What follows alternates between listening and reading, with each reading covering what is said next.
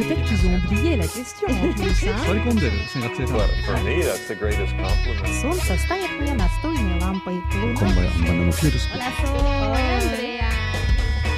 无论你在世界的哪个尽头，请你跟我这样做。哦哦哦，Turn on your radio，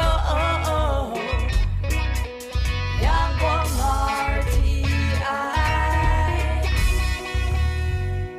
RTI，Worldwide。 联系世界的桥梁。创新生活，用心思考，让我们来给台湾 new 一下。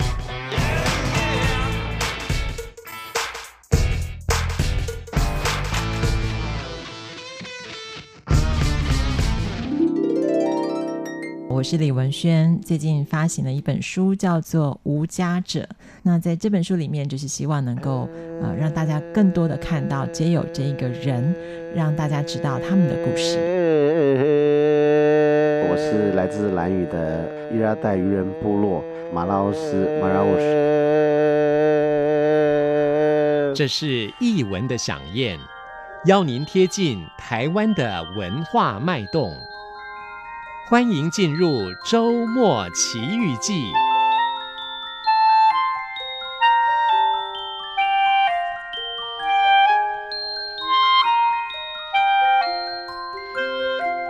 欢迎朋友来到今天的周末奇遇记，我是吴祝玉，在空中陪伴你。这里是中央广播电台台湾之音。我们在今天的节目为大家进行的是漫游书海，要和大家来探讨一个严肃的话题，那就是安养的问题了。其实以目前台湾来说，进入了老年社会，那么老人的安养问题也不断的被关注。在日本来讲，亚洲地区的日本长寿人口最多。他们在多年前其实也已经碰到了像老人的照护的问题了。日本的作家，这位作家名字叫做远古梅玉，他写的一本书叫做《七十岁死亡法案》通过。这本书一开始就提到了。七十岁死亡法案正式获得通过。根据这项法案，凡是拥有日本国籍者，在七十岁生日后的三十天内都非死不可，唯有皇室成员例外。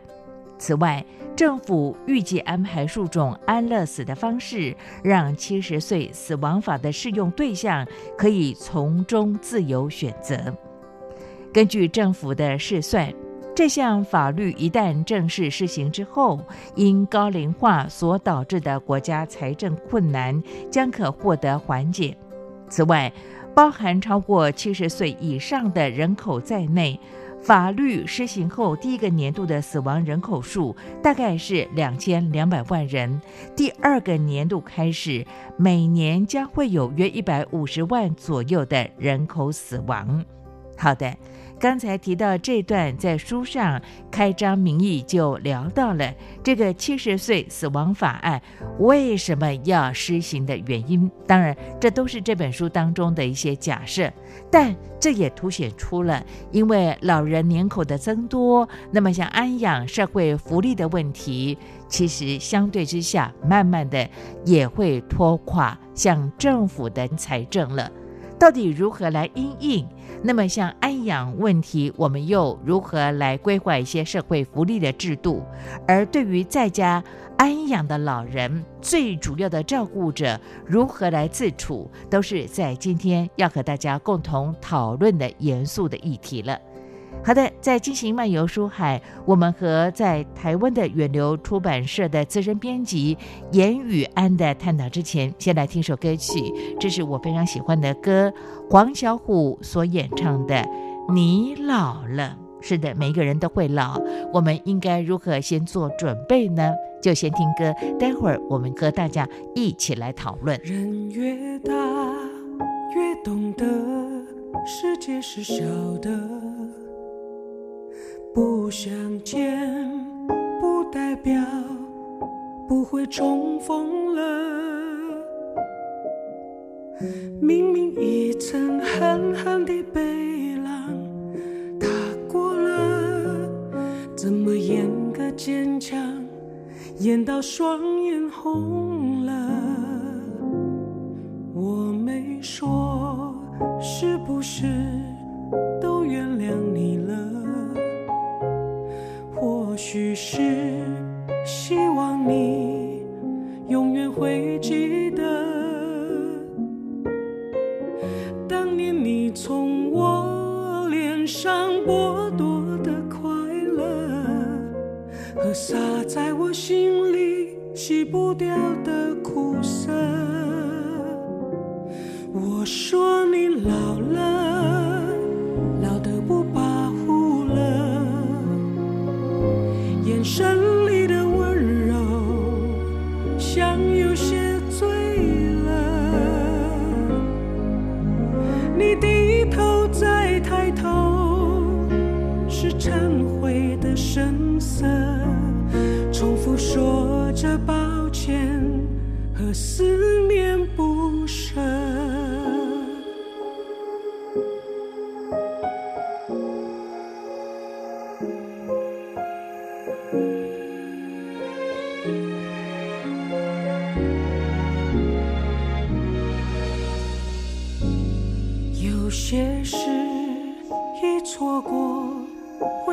就晚了，爱的人一放手，只能要。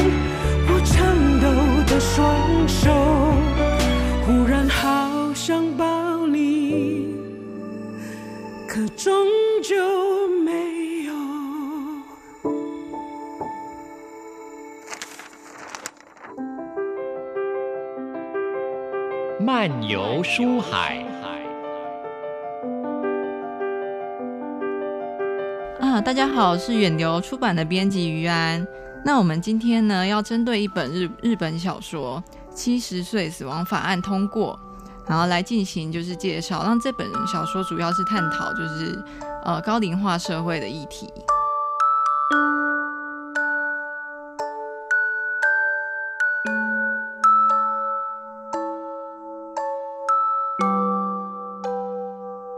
欢迎朋友来今天的漫游书海，我是吴祝玉，在空中陪伴所有的听众朋友。今天非常的开心，请到了远流出版的资深编辑严宇安，和大家探讨这个相当严肃的话题了。宇安你好，你好，是宇安。刚才其实我们在聊天的过程当中，也特别谈到了彼此对于生命，尤其是呃对于生命存在价值这件事情啊。是。那么这本书呢，呃，由日本的作家所写的书呢，七十岁。死亡法案，其实，在看到序文的部分呢，我看了，其实好像，呃，心脏被刺了一针的感觉。你在呃编辑这样的一本书的时候，你一开始接触到，你自己有什么样的一些感受？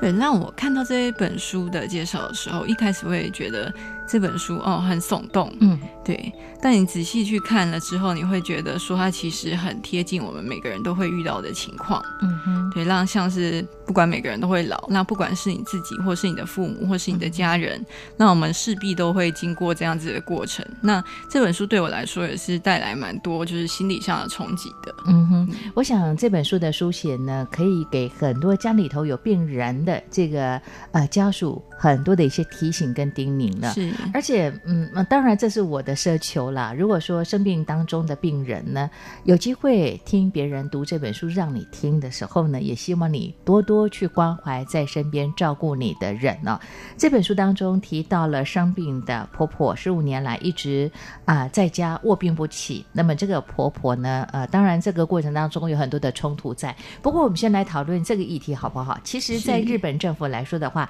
因为高龄人口超过，也占了大概全人口的三分之一了哦。是。那么呃，濒临崩解的日本政府强行通过了七十岁死亡法案哦。那么也就是说呢，七十岁以后呢，呃，也是告知老人家，你也差不多可以了嘛，是这样的意思吗？对，他其实是在说，就是里面负责推动法案这个人，嗯、他的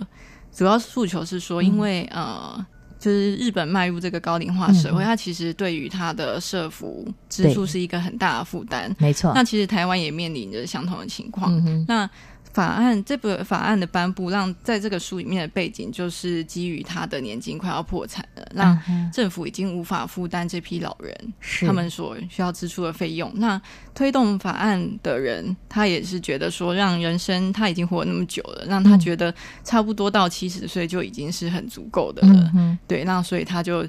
以这个就是概念设下这个界限，说对，设下这个标准，说让。是不是人活到七十岁，那已经该经历过，差不多都该经历过，嗯，那我们就可以在这边，就是对生命做一个完美的告别。OK，等于是说到了七十岁，以这条法案，我看到你们序文当中特别提到的，呃，也就是说，日本国籍的人在七十岁生日后的三十天内都非死不可。其实我看到这一段呢，我真的非常的讶异哦。那么刚才宇安特别提到了，日本政府推动这一项法案的人认为说，人生的精华大概也就是。在七十岁算是告一个段落了，是。但是呃，我们就我们所了解，日本其实他们的高龄社会，他们的长寿的人口非常非常的多，相较于台湾来说的话，那这个法案的通过，其实在日本引起很非常大的轩然大波，而且也有很多的一些探讨啊。呃，刚才我们聊天的过程当中，宇安跟我说到，您学的又是日文，相信接触他们的一些讯息会比我们更直接哦。你看到了他们的什么的一些反应呢？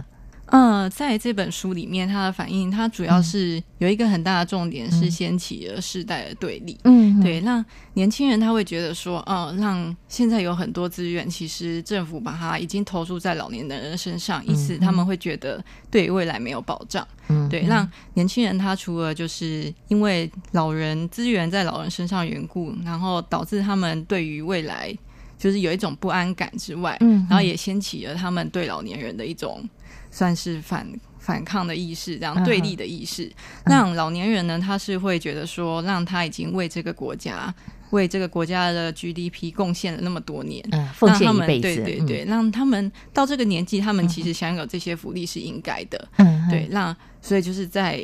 就是在本书中，就是他在社会上掀起了很大风风波，uh. 然后这些年轻人跟老人，他们就到电视节目上面去相互辩论。嗯、uh 对，有点像。台湾之前的反年改的情况，这样，但当然，这个在真实的日本里面，真实社会的日本，他们目前是没有那么激烈的抗议行为这样子。嗯、对对对，但在这个小说里面，他就是把。一旦发布了这个法案，会或许会有这样的情况，就是很清楚的，就是表现出来。那我觉得这个其实是他把一个隐藏在表面下的东西，以小说的形式去把它拿到表面上去讲，然后让大家开始正视这个问题。是，我想这位作者呢，呃，环谷美雨，他很勇敢的把以后或者说其实。啊，暗潮汹涌，在私底下，可能他所观察的现象呢，透过他的小说呢，这本小说的名称，刚才我们特别提到了“七十岁死亡法案通过”呢，其实清清楚楚、明明白白的把它揭露出来了。我我觉得这也是一种勇气了。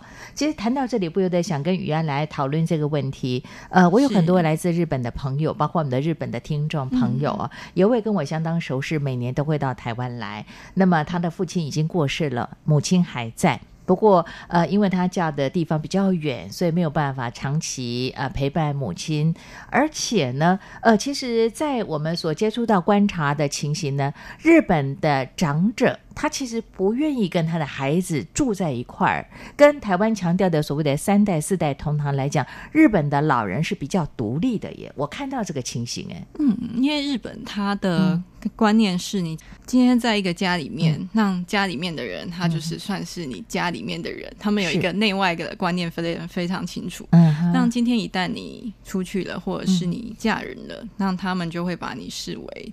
就是这个家里外面的外人，嗯，对，那就是你就是已经是分出去的东西，就是离开家的人，就是已经是分开的人，对，就已经是分开人，嗯，所以他们其实。跟所谓的娘家，或者是跟所谓原生家庭，嗯，甚至是兄弟姐妹之间的关系是比较淡薄的。它不像在台湾来说，我们不讲华人，就以台湾来讲，其实呃，嫁出去的女儿，以前我们有成语说是像泼出去的水。但是在台湾，我目前所观察到的现象呢，其实老人家，尤其是生病卧病在床的老人家，照顾者。几乎以女儿居多耶。对，像台湾的话，其实像我们跟兄弟姐妹可能都还会保持一定的联系。对呀、啊，互动很好啊。然后或者是父母还是会跟孩子保持一定的联系。嗯、对，但日本的情形就是比较不一样。这样、嗯，所以在这个这本小说里面，他的责任就变成是放在他的媳妇身上。嗯、对，让这个媳妇她。有一度，就是他中间想要离开这个家的时候，他有一度去向他原生家庭的父母求助，嗯、但他父母就却把他视为一个麻烦，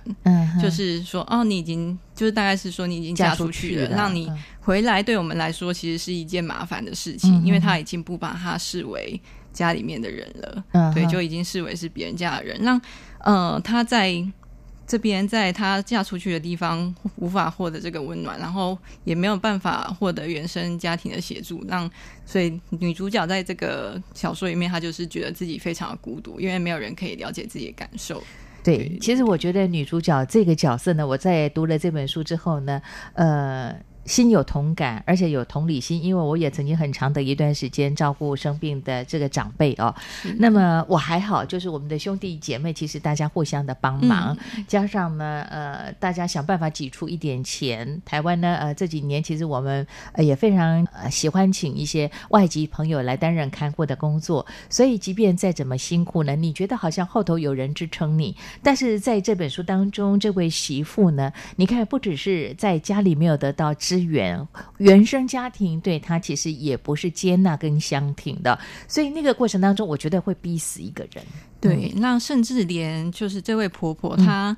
是跟她是跟儿子住嘛，嗯，那她儿子就是长子，嗯，所以他们会有一种就是觉得长子要负责照顾父母的责任，因为他们是住在一起。嗯，但他其实还有两个女儿。嗯那两个女儿也是平日平日就是从妈妈生病之后就嫁出去之后就不相往来，嗯，这样子，直到分财产的那一刻他们才会来，嗯，这样子就是还蛮现实的，蛮实际的，对对，对，对，其实这跟台湾很多的一些家庭蛮相近的，对不对？嗯、呃，不过台湾真的好像刚才我跟雨安特别分享到的，一般来讲的话，倒是啊、呃，台湾的女性来说的话呢，尤其是原生家庭对于嫁出去的女儿，基本上还是蛮疼爱的。呃，所以呢，呃，在这样的照料上的工作呢，即便你可能是呃女生嫁出去了，你要照照顾公婆，但是你的原生家庭如果说有这样的能力的话，其实也会站出来说个几句哦。那我我觉得未必是在呃经济上面的资源，即便是站在你这里为你多说几句话的话呢，我觉得那也是一种安定的力量，支撑下去的一种力量是让呃照顾人的人，嗯。好，这本书当中呢，当然这位女主角她比较倒霉，就说，呃，婆婆生病之后卧病在床，是由她来看护跟照顾。那么她的先生，也就是长子呢，呃，也会逃避责任。那么，呃，可能用他工作上繁忙啦，逃避照顾的责任了。而这过程当中，看到他们之间的一些呃互动呢，其实让我觉得。整个过程当中最辛苦的其实是照顾人的人呢，我不晓得于安如何看待这件事情。对，那我觉得照顾人的人他，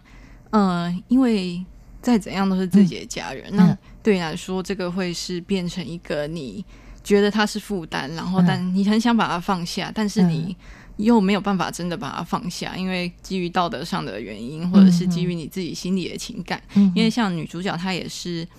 她除了呃，可能觉得照顾婆婆是她媳妇的义务之外，嗯嗯、就是或者也是她支撑家庭的，就是有所贡献的一一部分原因。因为她没有工作，她是全职家庭主妇，所以就感觉这个担子就很自然而然的，就是落在她身上。嗯、但除此之外，她还背负一个道德责任，就是她觉得婆婆。她也不是说自己想要这个样子的，嗯、所以她一边在想要觉得这个婆婆很受不了婆婆，一边想要离开的同时，她却也一边说服自己说，嗯呃，这个婆婆她真的是很可怜，那我不能再这样对待她，嗯、因为她跟我一样都是这个家里面孤独的人之一，嗯、对，让呃照顾者他会背负起这样子的责任，那他可能就就是把这样子过多的责任放在他自己身上，他就变得。不敢去向外求助，因为他怕把其他的人拉进来。嗯哼，对。那我觉得这个算是加倍的沉重的负担。就除了照顾这件事情本身之外，他在精神上或者在心理上，就是会有更大的负担在在上面。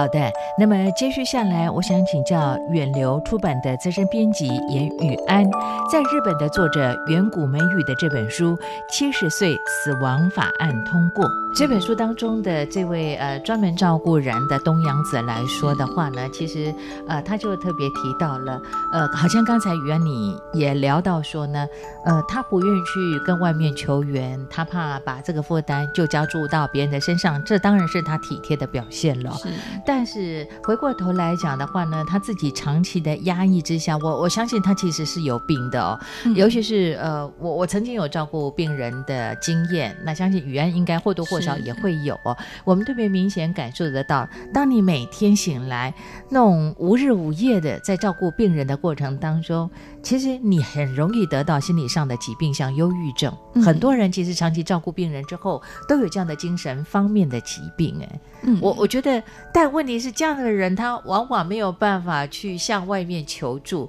因为社会的观感是，然后加上他自己的愿意承担责任的精神是，其实相对之下是多重的，嗯、对他来讲是身心的伤害。对，嗯哼，那我觉得东洋子他。也不是没有试图求助过这样子，嗯、但是他就是没有办法，就是切割一下，嗯、切割的分得很干净这样子，嗯、可能是呃传统，就是他里面有一位朋友说他就是典型的贤妻良母，嗯、然后就是他就是把责任背在自己身上，嗯、那他同时呃也把责任就是这样子传统的概价值观也套用到下一代，我们说、嗯、呃可能一个。上一代价值观会影响下一代嘛？嗯嗯，让她婆婆觉得她照顾她是应该的，嗯，对。让东洋子呢，她又觉得她有儿子跟女儿，嗯哼，她又觉得让需要向女儿求助这样子，嗯、对。但被女儿拒绝了之后，她就不敢再说什么，嗯、让她却不会去向她的先生求助，或者是向她的儿子求助。对，那你就从这个小说里面就看得到说，说这整个家庭。他其实被很传统的价值观所束缚着，不管是在男性身上或是在女性身上。嗯哼，对，那他儿子也是理所当然的觉得说，为什么不是姐姐来照顾奶奶、嗯、这样子？对，那大家都是在这样子的价值观下面被压抑着。嗯，对，就是尤其是作为照顾者的东洋子，他所。就是不管是他对上对上一代，或者对下一代，他就是感觉是被双重夹击这样子。嗯，对对对。其实我觉得这本书当中，他描述了日本的一个社会环境的现况。哎、嗯，呃，后来听了很多的专家学者谈到台湾的女性的自主的问题，我才发现呢，身为台湾的女性，我们真的是还蛮幸福的耶。嗯、过去我们总觉得，哎，呃，在农业社会来讲，尤其是我母亲那一代的人的观念呢，是重男轻女的。但是，呃，后来像我们这样的人呢，我是五年级生，呃，像这个四五年级生开始呢，在台湾的女性有得到合理的，比方说我们有求学的呃能力，那么也得到这样的机会之后，我们经济能够独立自主了，所以呢，我们可以自己表达很多的一些想法，甚至说家庭里头有需要看护照顾的工作，我们没有办法去陪伴。我们其实可以拿出我们的经济的能力去，呃，比方说请看护来外籍看护来照顾。但是，呃，在韩国，尤其是在日本来说的话，他他们的重男轻女的这样的一个不不同性别当中的一个权利，跟他们所赋予的责任来说的话，其实相对之下还是比较保守的耶。对，他们还是比较保守的。嗯嗯、像呃这本书的女主角东阳子，她其实她也不是什么没有教育水平的女性，嗯、这样子，她。其实是念了，她有呃营养师的执照，嗯，然后也有念了大学，很专业啊，对，很专业。但是他却就是没有去做工作相关的事情，嗯、然后去做家庭主妇，嗯，就是然后一边当这个专职家庭主妇的时候，他又觉得他的委屈就是没有办法获得发泄，这样子。嗯、对，那这其实跟日本就是一直以来的传统观念就是还蛮蛮有关的。像日本有些他们即使现在。或许这几年情况要好一点，嗯，但之前我在念书的时候，嗯、老师是说他们的呃很多就是女生，他们的期望就是希望可以建立家庭，嗯，对，就是嫁一个好老公，嗯，就是即便她念到大学，嗯，他还是可以，就是可能会以这个作为他。追求的价值这样子，对，因为他们有些大学 其实我们会戏称他说是像新娘学校，嗯、像女子大学这种，它其实就是想要培养这种传统的贤妻良母的女性这样子，所以我觉得他们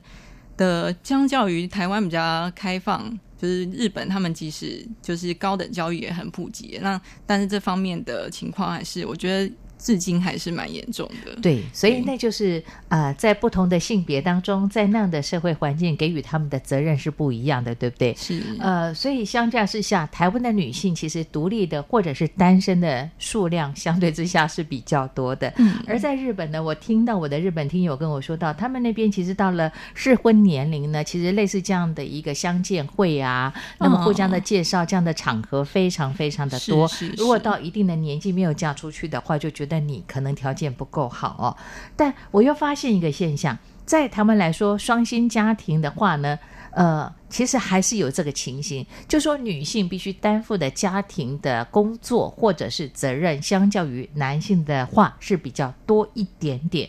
但是不是全然，但在日本来讲的话呢，我看到我的日本听友一样在上班，她老公也是一个公务人员，但问题她说她每天六点就得起床帮老公准备便当，那我就说为什么是你准备便当呢？为什么不是你老公准备便当，或者是大家轮流一起来？她说在日本其实我们就是这个样子，所以这本书当中我看到东洋子的历程呢，我其实很能够了解，因为那个社会环境给女性的责任跟压力是相对之下要求非常的严苛，而且周边的人，不管是你的亲人，或是呃你生活的场域来讲，邻居都睁大眼睛在检视你。对，就是甚至连他自己都觉得自己该这个样子。嗯，对，就是他们被灌输了，被灌输的习惯就是这个样子。嗯、好，身为台湾的女性，雨安如何看待你自己女性的角度呢？你应该当一个什么样的台湾女性？嗯，我觉得台湾就是一个非常自由的地方。我其实。嗯因为我日文系毕业，我还蛮常被问说：“哎、嗯，你怎么不去日本工作，还是做做什么之类的？”但正是因为念日文系，然后对于他们的社会上的这个价值太清楚，就是比一般人稍微了解一点。对，就是会觉得，那就是作为台湾女性，我还是比较想要在一个自由的地方，在一个可以。发挥自己价值的地方。那、嗯、当然，我们还是会遇到很多不平等的事情，嗯、但至少我们就是有这个自觉，说去争取这件事情，嗯、而不会像是说，可能这位东洋子一样，他可能就是被自己。他本身除了被社会，还是就是被自己所束缚了。嗯对，对，他从小到大，等于是呃，不管是家庭教育，或者是社会的价值观，甚至在学校当中的教育，他被呃塑造，或者说他被去告知说，你必须当一个传统的贤妻良母，这才是被大家所肯定、所称道的。但在这一点比较台湾的情形来讲的话，其实相对之下，我们是有更多元的发展，对不对？是是。那在这本小说里面，他其实也举了几个、嗯、算是呃他们非典型的例子来做，嗯、就是来跟这个东洋子做对照。嗯、像是他就是一度很想要离家的时候，嗯、就是正好他的高中朋友打电话来，嗯、对，然后高中朋友就是一个很自由自在，然后就是单身女性这样子，嗯、对。那他的朋友跟他对话过程中，就是朋友就是感到对他感到失望，嗯、就是觉得以前我们讲的那些。理想，或者是讲说，哦，我们要成为一个独立的女性，什么，在进入家庭之后，她都被消磨掉了。嗯、对，那呃，还有就是，她就是后来真的离家之后，她有遇到一些，就是他们就是从传统家庭中挣脱那个束缚，然后重新自己独立出来，就是找自己生活的女性。对，那我觉得这算是这个小说不错的地方，因为你可以在这本书里面看到各种不同女性的典型，嗯，而不会是说哦让。这个就是只有像女主角这样子的女性存在而已。那、嗯、其实是还是社会上还是有各种不同的多样的发展，对不对？存在的，对，对，对，嗯。当然，我们讲的可能是一个普遍大多数的现象。是。那当然，在日本很多独立自主的女性还是有的，只是相对于在台湾，我们稍微做一下比较来讲的话，好像台湾是比较啊、呃、开放的，那么女性比较愿意去。争取属于自己应该有的表现，或者是自己的权利的部分了。是，就好像我刚才特别提到，当女性有经济能力、有工作的时候呢，她没有办法照顾生病的，可能 maybe 就像东洋子照顾婆婆一样，她可以花钱找看护来照顾。嗯，而且呢，我我觉得在台湾来说的话呢，其实兄弟姐妹之间的互动是比较好的。是是，呃，如果是以一个正常家庭来说的话啊，好。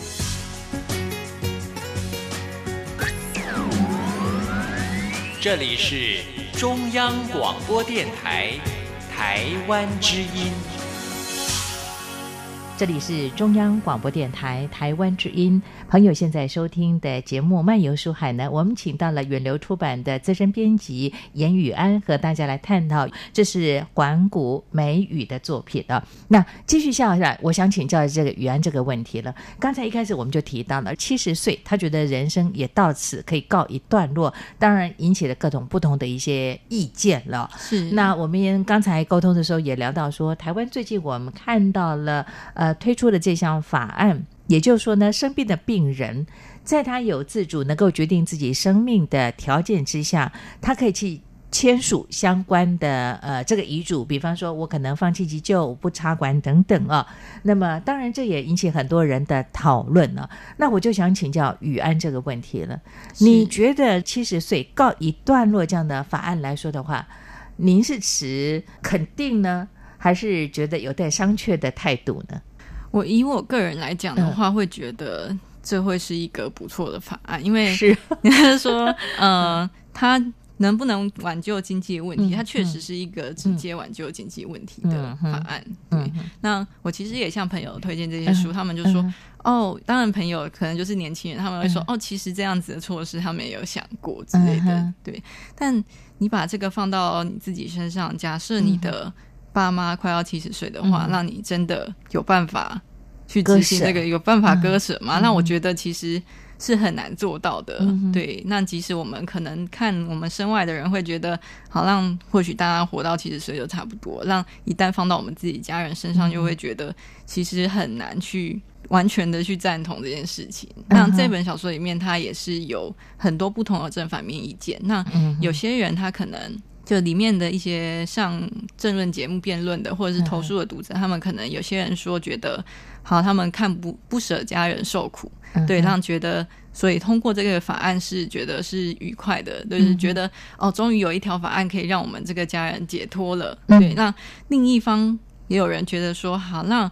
我家的假设哦，他好像是说我老爸活到八十几岁，他都还很健康，那你 凭什么政府要对他下死死刑？嗯，因为他觉得他的人生才刚开始。嗯哼，对，那其实是有很多不同正反两面的意见这样子。嗯、OK，我会请教宇安这个问题是，如果以啊、呃，站在现在的我的角度来讲，我对于日法案，我自己是呃给他一定程度的肯定，嗯、一定 程度。对，因为我自己呃设定我自己，我我最近其实经常跟我的家人说，因为我的父母都活超过七十，当然现在也都不在了，但是我我深刻的感受得到，如果我过了七十之后，我可能是需要别人的照顾，甚至我可能是瘫在床上的话，那我觉得那个生命的价值跟意义其实就没有那么样的有需求了耶。呃，我可能我设定的目标就去我经常讲说，我只要活到七十就好。我觉得我们现在努力的存点钱，到了七十这段时间呢，好好的过一天，每一天都很重要。但是过了七十之后，如果我成为社会的负担，而且在台湾来讲，其实我们有社会福利的相关的制度，对不对？是。那如果我们成为别人的负担的时候，其实回过头来想想。好像也不应该把这样的压力加在年轻人的身上，哎，对，所以其实要推动这样的法案的话，嗯、其实一个，嗯、呃，你说要由人来自自主，嗯、像台湾通过这个，就是。嗯呃，医疗法案就是我觉得它自主性是非常重要的，嗯、就你可以决定说你是不是就是要活到这个时候这样子。是，但当然在小说里面的情境里面，它是强制通过。嗯，那它强制通过用意是其实是去让所有人可以在很短的时间内去反思这件事情。嗯，对，因为强制通过之后，你要不就是很快的就是死了，要不就是要面对，就是要面对他，对对，就是。迫大家，强迫大家去直接面对这件事情。嗯哼，对。那呃，我想虽然说大家觉得七十岁好像已经活得差不多了，嗯，但其实现在各国已开发国家，它其实寿命都寿命都高于七十岁。嗯，像台湾的话是。嗯男生大概是活到七十七、七十八岁左右，七七七八。对，那女性的话就更久，就活到八十几岁。嗯，对，让你中间遇到这些呃，其实就像呃，朱玉刚才讲说，可能你卧床或者是你卧病不起，嗯哼，那这时候或许就会变成你的心态就是会很希望说，嗯，让这样子的七十岁法案赶快通过，嗯，对，那你就可以就是。解脱这件事情，那、嗯、呃，看负责看护的人，他也得以从这个困境中就是解脱出来，解脱出来这样子。哎、欸，其实我讲真的，我讲实话啊、哦嗯，呃，如果说以一个正常人的角度上来看的话呢，其实解脱的不只是躺在床上的病人呢，是对于照顾的人来说，他更是一种身心灵的放松嘞。嗯，因为有可能有人一照顾就是十年、二十年，就好像这本书当中的东洋子一样，照顾了十多年的时间，对不对？是是，他这十多年完全没有。没有自己的生活，而且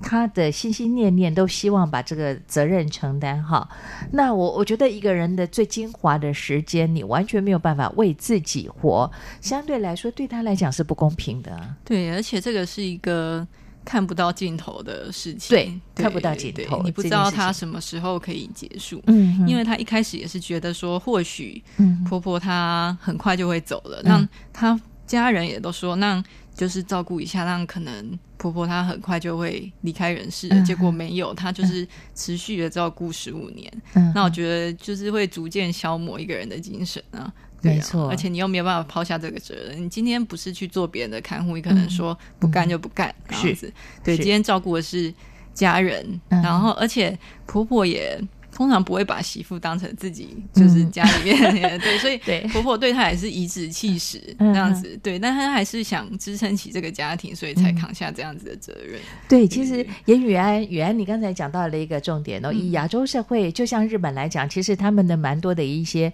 啊、呃、家庭的观念跟台湾就是跟华人还蛮相近的，对不对？我我到目前为止，我讲真的，我到目前为止在台湾我所看到的亲朋好友啊，以女性出嫁的人，在她的这个夫家里头，我真的还没有看到一个婆婆真的把媳妇当成女儿的。你有看到过吗？我希望我未来婆婆可以把我当成女儿。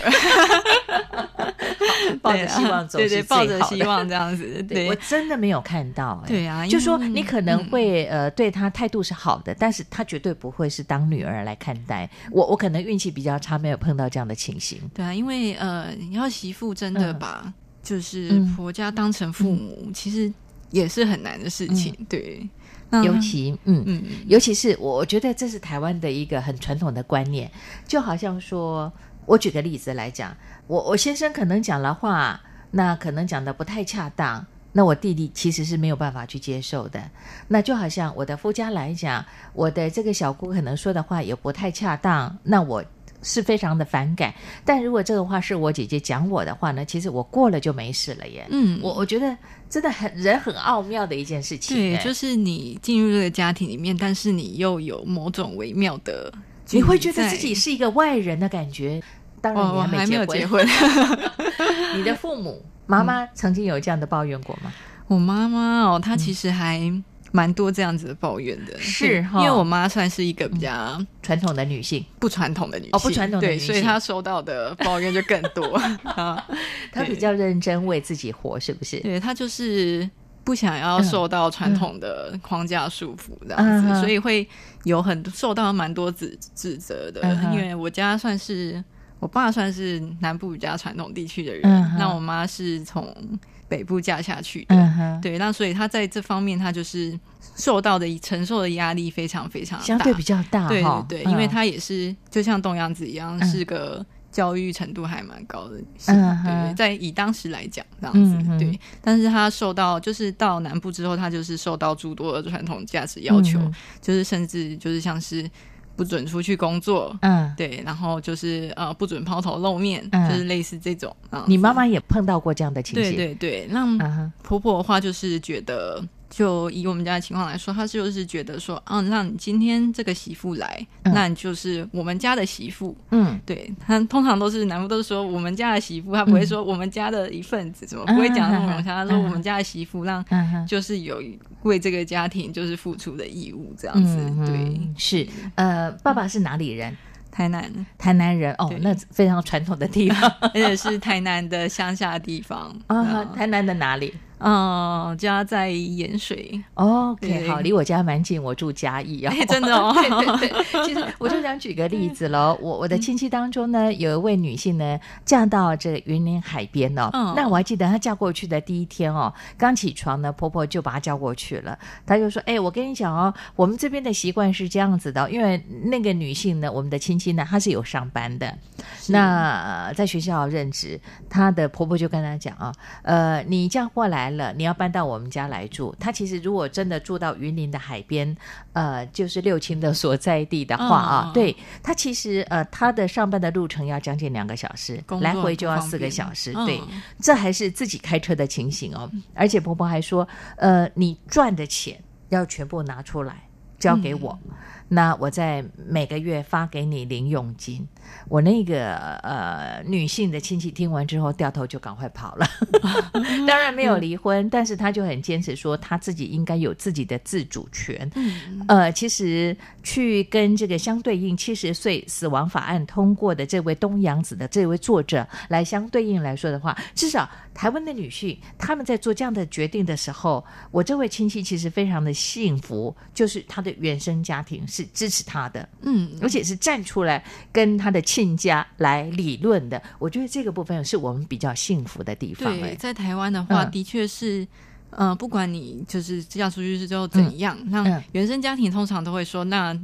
再怎样还有娘家在，哎、要不然就不要嘛，就回家要嘛就回来住这样子，要不然就是反正就是妈妈永远就是会照顾你之类的。嗯、但在日本就没有。嗯没有这样子的，比较没有这样子的情形。对，对他们女性还是要出去之后，就相对之下是非常疏离的，就是疏离的。嗯，对，除非你是就是呃儿子可能跟爸妈一起住，嗯、或者住比较近，再加上东阳子她可能就是嫁的又比较远一点，那、嗯、之间的联系也就更加的就是疏远这样子。嗯、对，所以他是没有办法从原生家庭获得支持的。那就如祝玉所说，那我们在台湾可能情形就。好一点这样子，uh. 对，所以相对是相对女主角来讲说，算是幸运的一群人。OK，我想请教我们的远流出版的资深编辑严雨安，雨安看了这本书之后，你还敢嫁吗？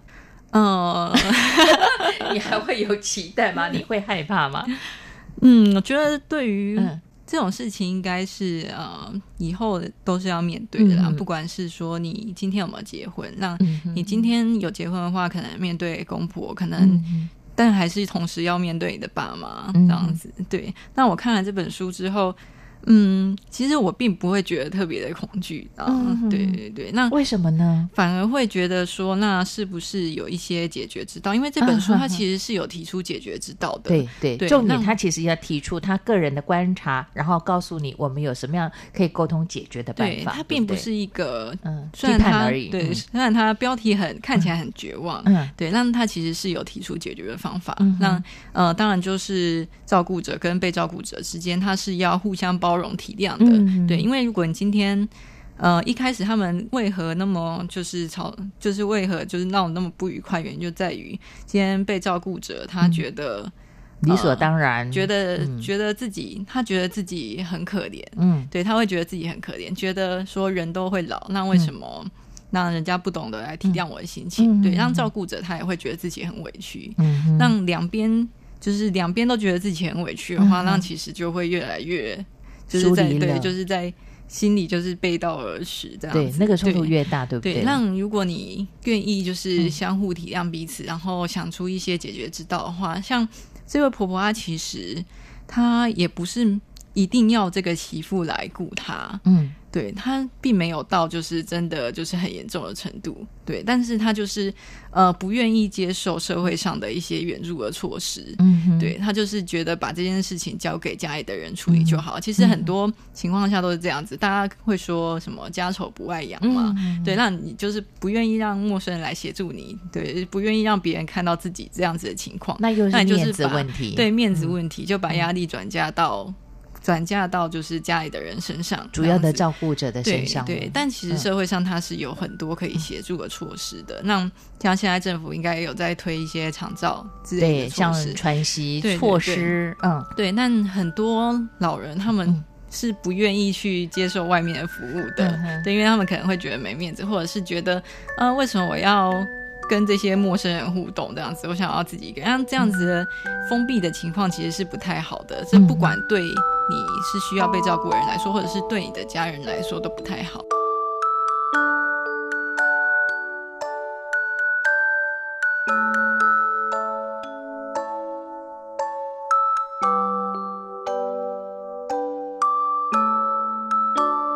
好的，朋友，我们在今天呢，跟远流出版的资深编辑严宇安，透过节目里和大家来探讨有关于老人的照护的问题了。日本作者远古美语的七十岁死亡法案通过呢，凸显了目前所存在的日本的老人的照护问题。但这本书也提供了很多的建议，像在书中的话，他其实就有提出解决的方法，就是、嗯、呃，因为这位东洋子他的。女儿正好后来也到了老人院去工作，对，那他们就是开始跟就是婆婆沟通，说那是不是可以来减轻这个照护的负担？就是我们可能有一些。嗯，因为他本来就是由一个单独由一个家人来为婆婆把屎把尿这样子，嗯嗯对，那是不是可以有一些，比如说到到宅到家里面的这些洗澡的服务啊，是是，是，或者是一些改善的措施啊，嗯、就是一些家里改建的东西，对，那、嗯、我觉得老人家也要有也要有这样的观念很重要，嗯、因为很多老人家可能。不愿意说哦，把家里改了或者之类的，在台湾其实还蛮常见。他可能不愿意人家进到家里来，不愿意人家帮他整理东西，不愿意人家改建他的家。是对，那其实你这样子就失去了可以获得支援的机会，让你的家人就没办法把这个责任分摊出去。对，那对我来说的话，我觉得，嗯，假设我要结婚，让嗯，或许我的婆婆。就未来婆婆他们都是比较开明的人，嗯，对的话，那我觉得我是不太需要为这个担心。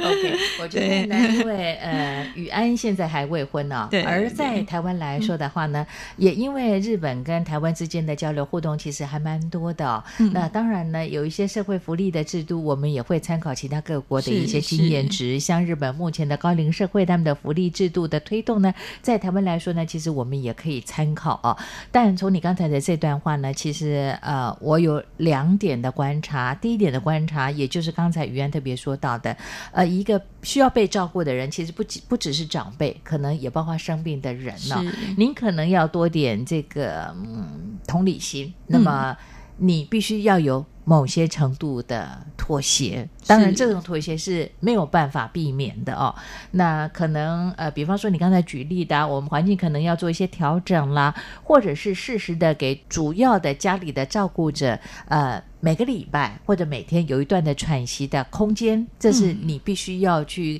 说服自己要能接受，因为这样照顾你的人才有办法支撑下去，这是第一点。那第二点，我的观察是觉得。嗯，不管在台湾或者是在日本来说的话，这种所谓的长照喘息的服务，其实要加强。是这一点，倒是我觉得这一年来政府推的长照的相关的一些措施，其实慢慢各地的县市政府在努力的观看这个情形，而且也啊、呃、增加它的强度了耶。嗯，算是有实际的推动这个东西，嗯、是是是，但大多的单位应该还是靠一些职工来，嗯、就是进行这些。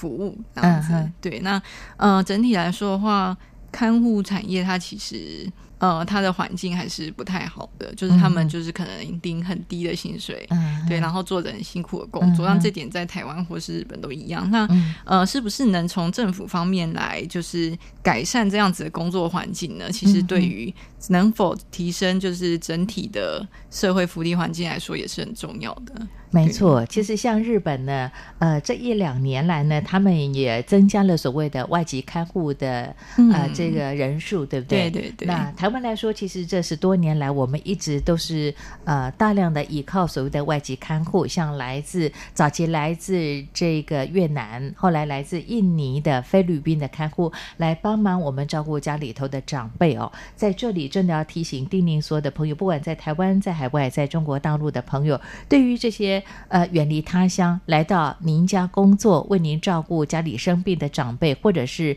家人的话，请善待他们。因为 刚才我特别跟宇安说到了，这些从事看护工作的朋友们，其实大部分，当然我们看到一些负面的报道，可能是欺虐老人啦，或者欺负病人这样的，呃，这样的比较恶质的看护还是有，但是相对之下，其实好的看护居大部分哦，所以善待他们，他们就会用对待家人的态度来看护你家里头的长辈了。对，我觉得这个是相对应的事情。嗯哼，而且我跟宇安说到了这些。来自国外的朋友，他们为我们照顾家里头的长辈哦，呃，他们是用他们的生命跟精力来换取我们长辈的舒服跟他的生命呢。是是，嗯、那呃，在日本的话，他以前是没有开放，嗯，就是这类的，是。对他日本算是他在呃外国人在日本工作的限制下是比较严格的，所以这类的看护。主要应该目前还是主要就是仰赖他们国内的人力，嗯、对，但是它相对领到薪资又是不足的。那台湾是比较开放一点，那但台湾有虽然有就是外籍看护，但如同就是。就是于刚才讲的，就是这些看护他可能很多时候都没有受到妥善的对待，这样子对。那所以我们跟其他国家比较起来，我们应该要体认到说，我们有这样子的可以获得这样子的资源或者这样的协助，其实是一件很幸福的事情。就是应该要对他们怀有感恩的心，这样子不是说付了钱就是大爷这样子。因为在如果假设你今天在日本的话，那你可能就。需要取得这样子的协助的话，你可能要付出的成本就更加的高。啊、对对对，是。是我自己家里头，因为有病人请了十多年的看护的经验上来讲，再加上我观察到了周边亲朋好友啊，大家请看护的经验呢，我觉得我们经常会忽略一件事情，就说看护他必须也要有喘息的时间，是他每个月其实必须给他休息哦。他如果他有需求的话，即便是他可能为了想赚钱。赶紧回到他的家乡去，因为家里头可能有他必须照顾，要用金钱去支应的，像他的长辈或者是他的子女啊、哦，那。适时的给他休息，这是一定要的，他才能够去充电，对不对？嗯，我看到很多的人都觉得说，哎，请了看护之后，就是二十四小时丢给看护了，就没有你的事情了。其实不 OK 的，我觉得他每天也至少要有八个小时的休息、睡觉的时间。对，虽然他们不受劳基法保障，嗯，对，但是呃。我觉得该做的基本一个对人来说，嗯、因为呃，今天是我们自己照顾的话，嗯、我们理所当然会想要休息嘛。嗯，对。那今天如果是交由他人照顾的话，那给给予他们休息的时间，嗯、我认为这个也是非常理所当然的事情。嗯、对，但在台湾的话，可能嗯、呃，还蛮多人就是会就是。叫他们做一些超出就是契约范围以外的工作，这样子，对，那我个人是觉得这是不太好的。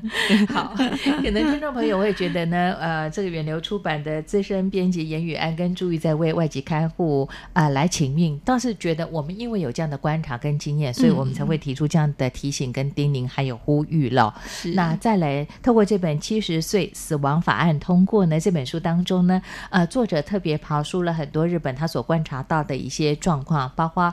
年老者如何来相对应的如何来自处，那么再来就是说呢，呃，照顾家里头的病人的最主要的照顾者如何去争取自己的权利，有些时候觉得不用把太多的一个呃社会的观感或者是个人的道德观念加诸到自己的身上，而且我觉得很重要的一点。如果家里头有病人、有老人需要你照料的话，不要把所有的责任堆砌到一个人的身上。这本书当中，其实我看到了当儿子的，就是东洋子的老公这个角色，真的很不称职。对，他完全没有做到沟通的角度，对跟角色，嗯，就是一个我们所谓的很失败的这个老公这样子。嗯、对，那他就是完全没有去想要担起这个责任，嗯、因为他觉得他。